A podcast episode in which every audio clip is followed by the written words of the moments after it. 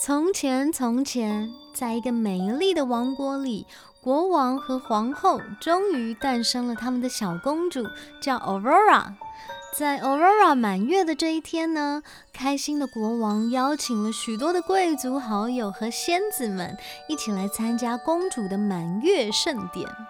当中有三位善良的仙子，分别是红仙子、绿仙子以及蓝天仙子。他们特地来到皇宫，为公主献上魔法的祝福。红仙子送上的祝福呢是美丽，我祝公主美丽。绿仙子的礼物呢是甜美的声音，我祝公主甜美的声音。当最后一位蓝天仙子要送上祝福的时候，突然一阵风吹开了皇宫的大门，原来是没有被邀请到的黑女巫梅丽森来了。她很生气，整个王国上上下下都受邀来参加公主的满月盛典，她却是唯一一个没有被邀请到的。于是她借由来送上祝福，反而对小公主下了咒语。她说。在 Aurora 十六岁生日的当天，她会因为被纺织车刺到手指而死掉。大家听见都吓坏了。国王下令要把梅丽森抓起来。此时呢，梅丽森却化成一阵绿色的火焰消失了。皇宫内所有的人都既害怕又难过。这时，蓝天仙子说话了。皇后，我还没有送到祝福哎，那我的祝福是？蓝天仙子想了又想，当公主十六岁的时候，纺织车若是到手，她只是会睡着了，直到遇见真爱之吻，她就能醒过来了。为了希望意外不会真的发生，国王下令将全国的纺织车全部都烧毁。还悄悄央求三位仙子把 Aurora 带离皇宫，安全的将她抚养到十六岁后再回来。他们隐居在森林里，仙子化身成平凡的妇人，没有任何人知道 Aurora 就在这里。时间过得很快，一眨眼，公主已经十六岁了。这一天呢，在森林散步的 Aurora 遇见了菲利普王子。王子被 Aurora 动人的歌声所吸引，他们两个对彼此都深深的着迷。但是很少遇见其他人类的公主呢，很快就因为害羞而跑走了。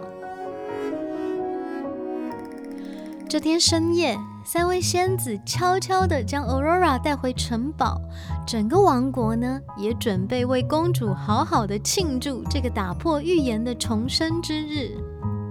第一次回到城堡的 Aurora 对一切都非常的好奇，她一个人在城堡内闲晃，觉得什么都新鲜，什么都有趣。哇，这个楼梯好长啊！上面有什么呢？Aurora 发现了一座高塔。好奇的就沿着楼梯往上爬，高塔的顶端竟然放着一台老旧的纺织车。Aurora 就像被迷惑了一样，一步一步的靠近纺织机，还伸手触碰了纺织机的纺锤。啊！就这样，他安静的沉睡了。这一切都是黑女巫梅丽森已经安排好的。三位仙子赶到的时候，Aurora 已经昏倒在地上了。果然，还是逃不开受到诅咒的命运。难过的仙子和国王、皇后只好将 Aurora 安置在柔软的花瓣床上，祈求蓝天仙子的祝福真的能实现，能有真爱之吻来唤醒 Aurora 公主。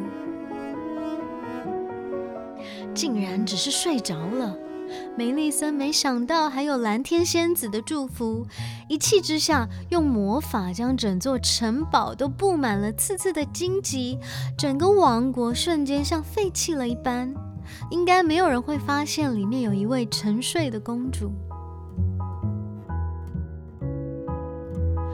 这时，刚好菲利普王子从森林的另一头走来，他一直在寻找前一天在森林里遇见的女孩。走啊走的，他看见了一座被荆棘覆盖的城堡，正觉得奇怪，三位仙子就突然出现了。仙子向王子说明事情的经过，他们祈求菲利普能够帮忙拯救 Aurora 公主。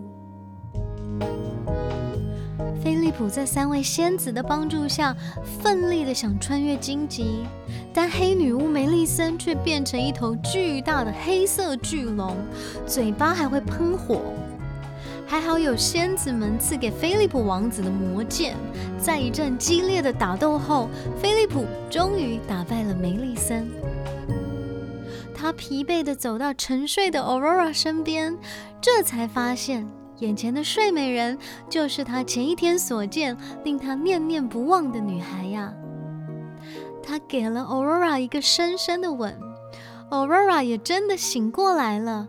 在大家的祝福中，王子和公主跳起了舞，从此过着幸福快乐的日子。